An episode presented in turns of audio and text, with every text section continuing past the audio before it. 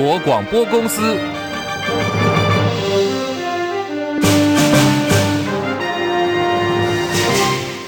大家好，欢迎收听中广新闻，我是黄丽凤。新闻开始关注的是二零二四总统大选，红海创办人郭台铭独立参选的态势逐渐明朗。昨天提早结束访美行程，回到台湾了。他透露呢，将会宣布重大的讯息，引发关注。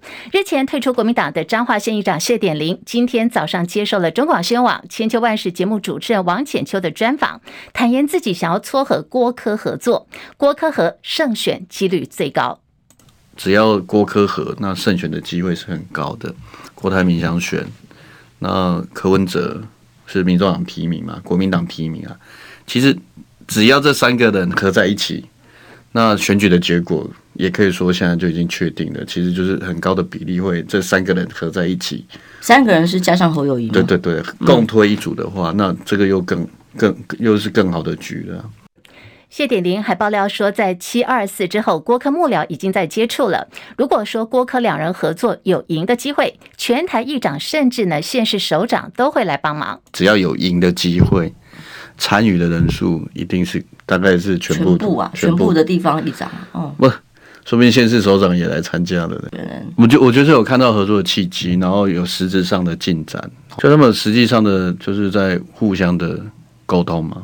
十指紧扣看月亮以后，不是是，其实应该是在进展。七月二四以后了。哎呦，对了，就是比较有常在联系。那当然我们也跟两边有接触了，他们幕僚传说了。嗯，对啊。好，时间点非常明确，就是从七月二十四号以后。那么现在外传郭台铭极可能会独立参选，谢点玲直言说，独立参选我们绝对不会加入，去保送民进党，因为对我们来说这有什么意义呢？对于大家在政坛上进这么久有什么意义？大家弄了半天，因为保送民进党独立参选的话，那我们就不会参加了。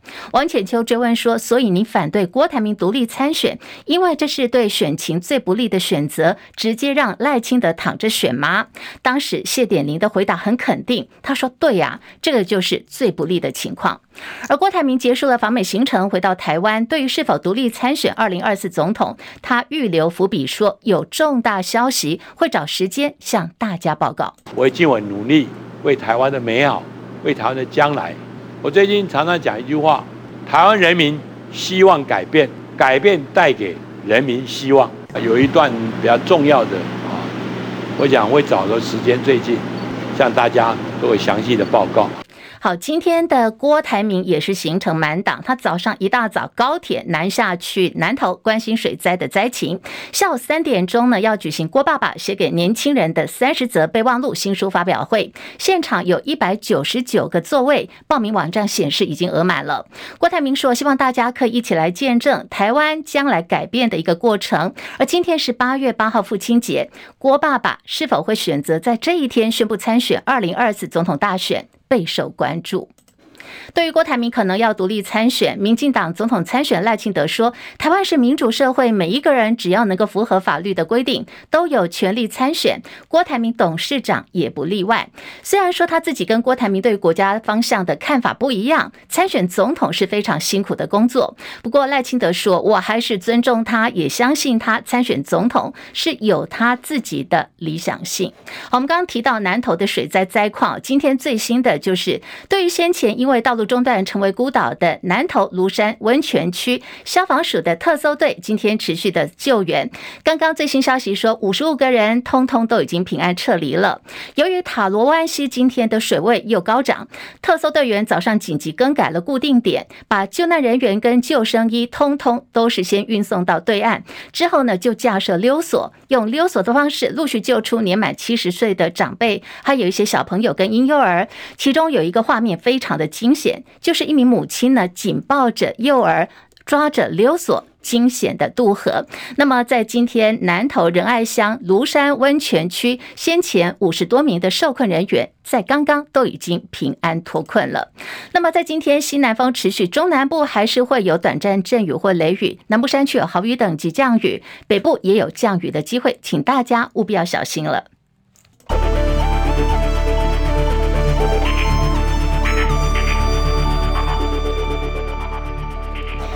新台币兑换美元贬值九点二分，来到三十一点七六二兑换一美元。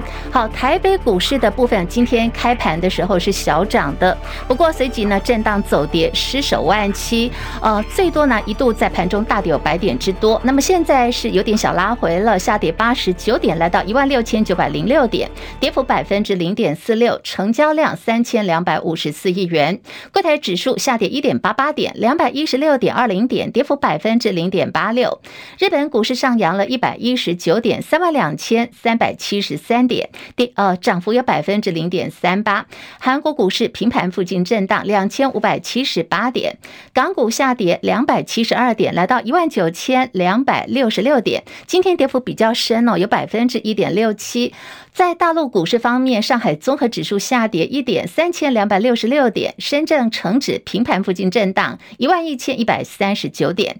印度股市也是在平盘震荡，来到六万五千九百四十五点。国际汇价，欧元兑换美元一点零九九二，美元兑换日元现在呢是一百四十三点一八，一美元兑换七点二零八四人民币。黄金价格最新报价每盎司一千九百三十三美元。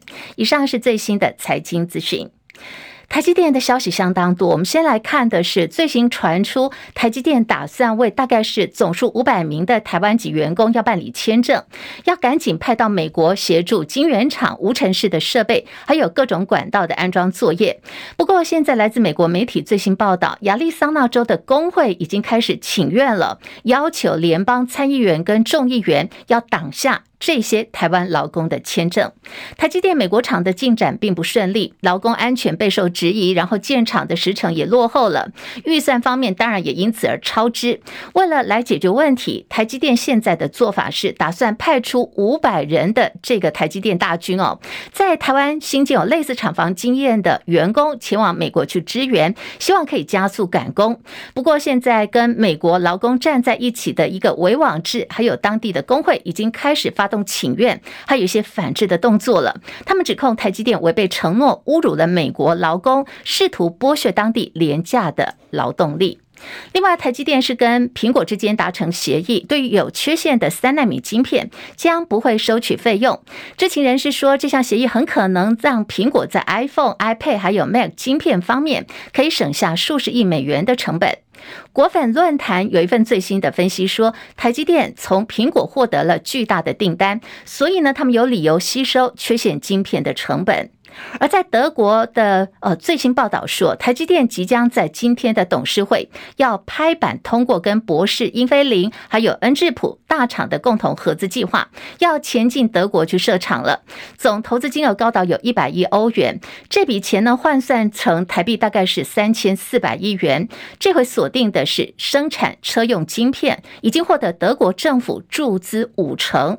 啊，目前了解，台积电今天确实是要开董事会的。可是呢，对于这个要不要去德国设厂相关的议题，现在台积电的官方还没有正式的回应。同样也是跟这个德国德国政府有关哦，有一个报道说，现在德国政府考虑要全面的禁用大陆华为的设备。《明镜周刊》引述德国铁路内部文件，如果说德国铁路拆除了目前所使用的全部华为通讯的基建设备，将总共会造成高达四亿欧元的更换成本。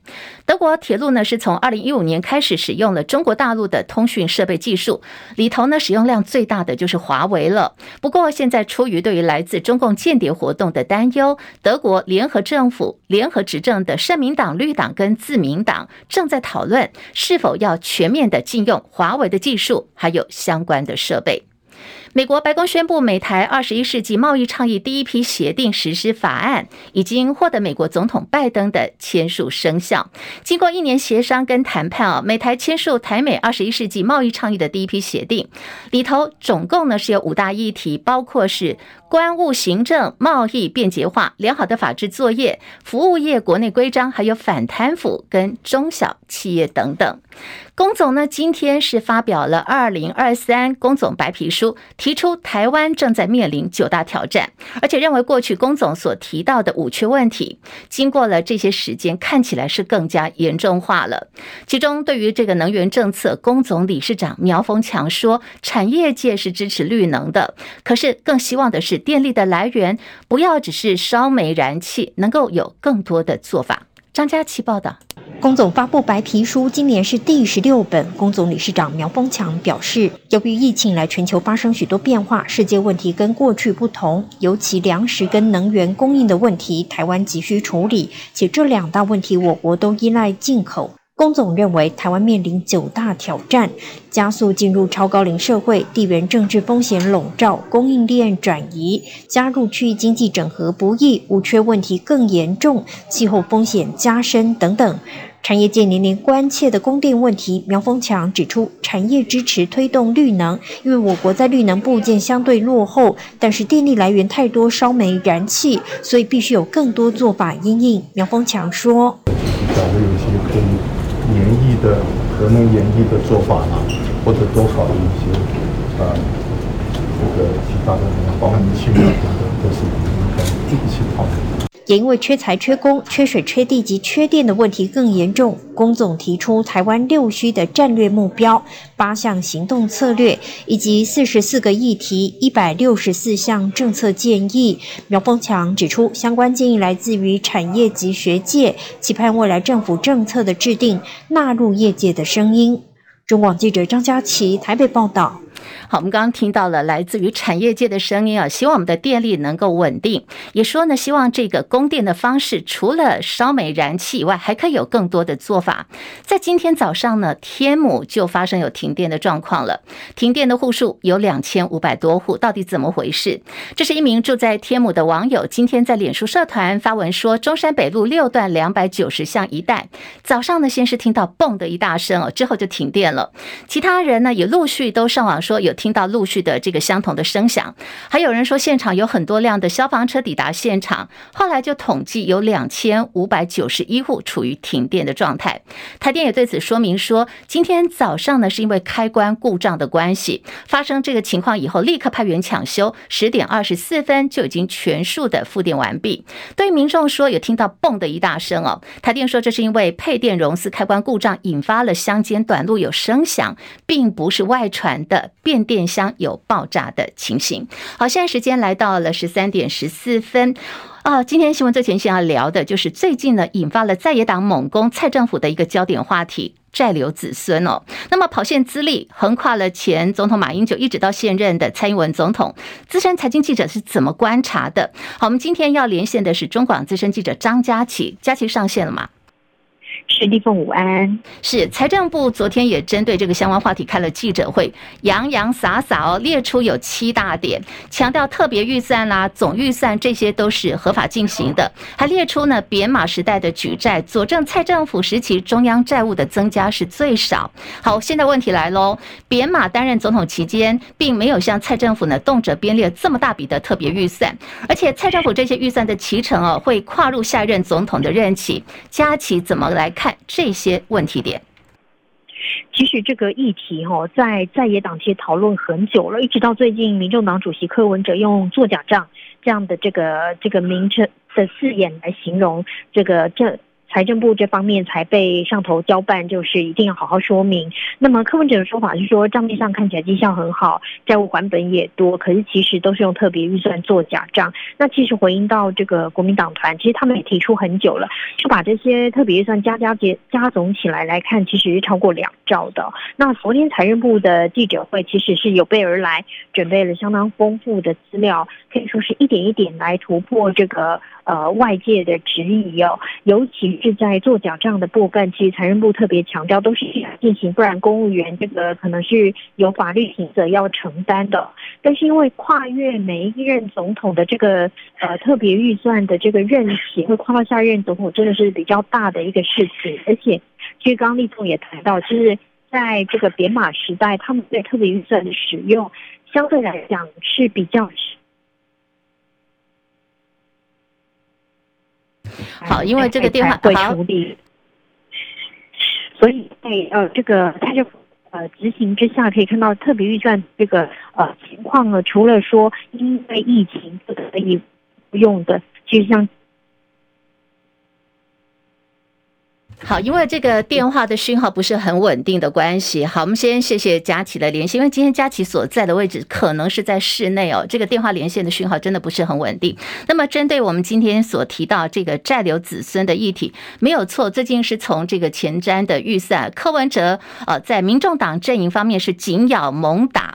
同时，国民党方面也提出了相当多针对这个前瞻预算的运用，从高雄前镇渔港，那么一路到了各地，尤其是在高雄所拿的经费最多，占了整个前瞻预算将近有四分之一强。所以现在引发了政坛的讨论，说到底这笔钱是怎么用的？之后也引发了债留子孙，然后国民党的候选侯友谊就讲说是债留曾孙哦。那么相对的预算分配。扁马时期到底有没有造成负债？负债金额多少？那么今天蔡英文说呢？我。所用的特别预算，我只用了四千多亿。好，种种相关的说法，我们刚好听到我们的资深财经记者张佳琪所提供的一些相关的分析。当然了，就是说国政建设一定要有前瞻的眼光，要预做规划，最好呢还能够去跨时代共享。如果说大家都能够做到这个严守财政纪律的话，那么所谓的债留子孙，只要是在合理的范围，有能力偿债的话，我想我们的这个国人呢，也一定会有一些睿智的眼光。大家会做判断的。好，我们继续来看的是，民众党日前举办了北区姐妹台湾选择之友会，力挺民众党参选柯文哲。不过，因为在这个活动的演出过程当中，出现了一个表演，是一段热舞哦。我特别点进了 YT 去看，他的这个表演名称叫做“空姐应援团”。当时呢，就是要迎接这个柯文哲的进场，然后这个呃司仪呢，呃一个女性的主持人就讲说：“好，我们现在就是空军一号启动了。”呃然后我们的空姐应援团，好要来应援这一次呃柯文哲参选总统。那么这次的演出呢，台上大概有六到七名的这个舞者，女性舞者穿了窄裙呢，高跟鞋热舞。结果呃相关影片还有表演出来之后，就被批评民众党以及柯文哲是在物化女性。民进党立委范云说，原先以为呢柯文哲是要洗刷丑女跟艳女的形象，不过呢从姐妹会的活动设计到事后民众党的回应都显示。范云认为啊，叶女。丑女不只是柯文哲一个人，恐怕是民众党整体的问题。现在绿营方面炮声隆隆的，民众党的争议也还没有平息。我们的网友真的是很厉害哦，在这个广大的网海当中海捞。在昨天下午呢抛出了一段影片，这是在二零一三年现任的经济部长王美花，当时呢，她担任的是智慧财产局局长，也曾经哦上台跟一群女性女生一起热舞。当年这个王美花的装扮哦，如果您点进去看这个影片的话，她是穿着紧身的上衣跟短裤带头热舞。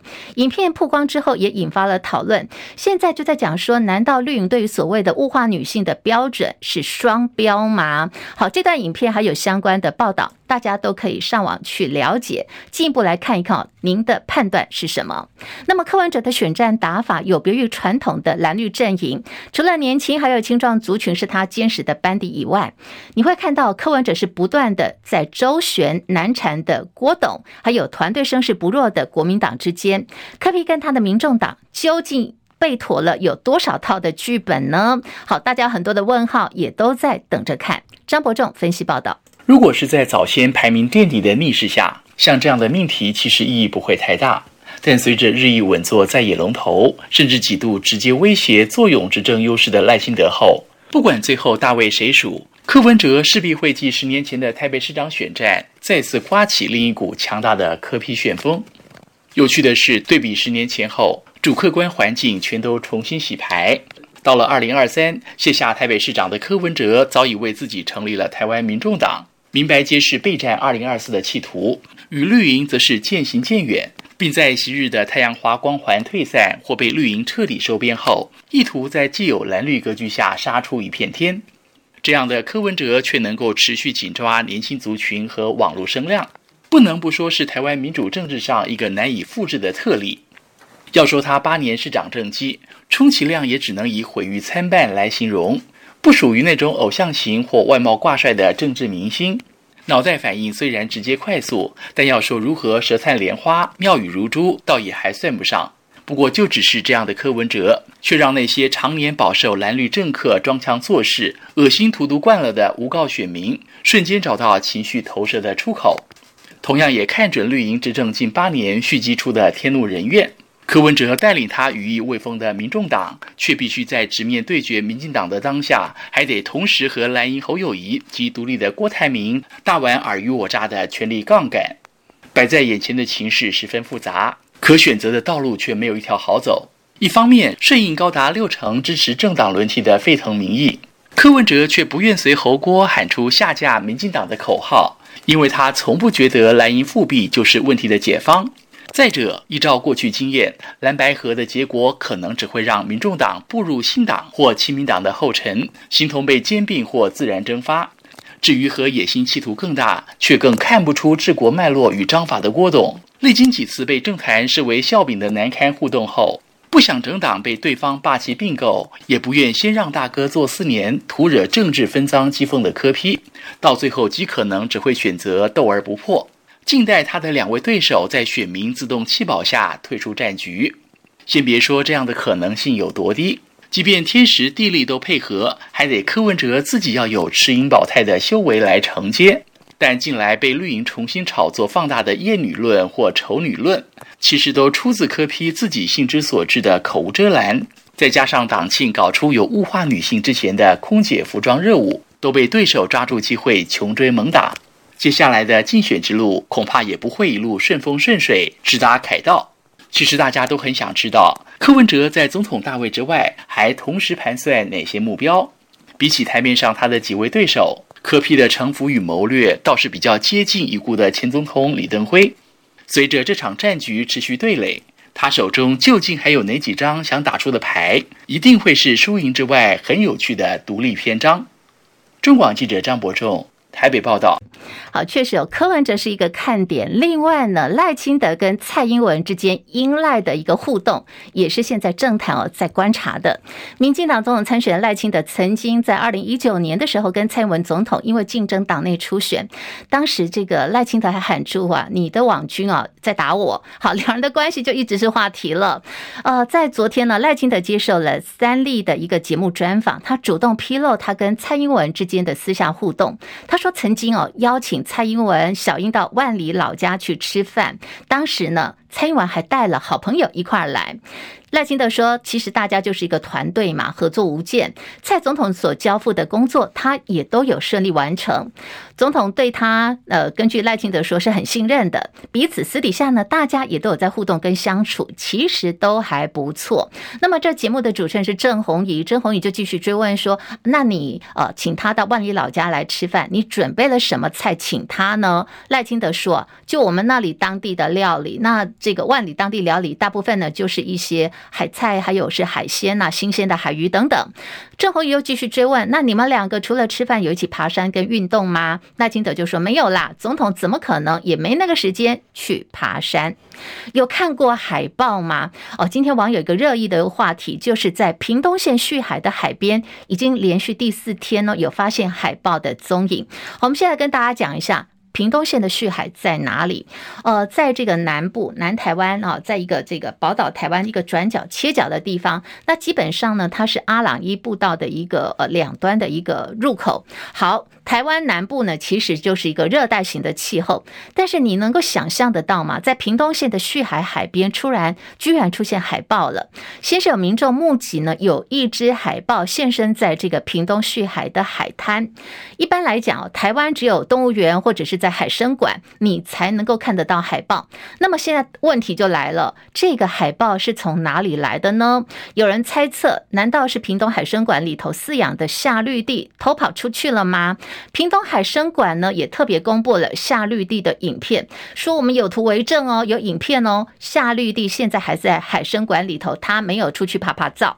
今天最新哦，就是消息传出，听到这个消息之后，陆陆续续就有民众到现场去关心了，居然又。在科研火箭发射点旭海三射频的沙滩一带，又再看到一只海豹。这只海豹呢，根据民众的形容说，跟上一次那一只是不一样，因为它体型比较小，而且带着有一点点的斑点，是一只小海豹。可是看到人说他们来不及拍摄，后来再过去继续等，就没有再等到这只小海豹的踪影再上岸了。好，如果以特征来做分析跟比对的话，跟前面的一只海豹应该一样的，都是港湾海豹。海豹呢，通常会栖息在熟悉的环境，现在已经是被民众讲说有两只陆续出现在台湾南部的热带海域。到底怎么样个情形哦？现在包括了海生馆的专家都还没有一个具体的说法。又是自动辅助驾驶，赖姓男子呢，今天早上开车上国道三号，结果就在中港系统交流道，疑似因为开了自动辅助驾驶功能，他撞上了前方的缓撞车，一家四口。车子里面总共四个人哦，就是赖姓男子跟他太太还有两个女儿，好，都受伤送到医院去救治了。现在警方说肇事的原因呢，还在由国道警察在调查当中。国内最近这个 Me Too 的风潮席卷了全台，大陆名誉人士王丹先前也被两名清华大学校友指控性骚扰。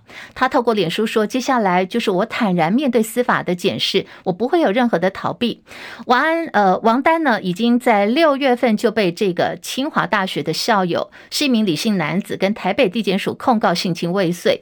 北检考虑到王丹的户籍跟他现在居住地都在桃园，所以也呈请了高检署移转管管辖。现在这个案子是由桃园地检署在进行侦办当中。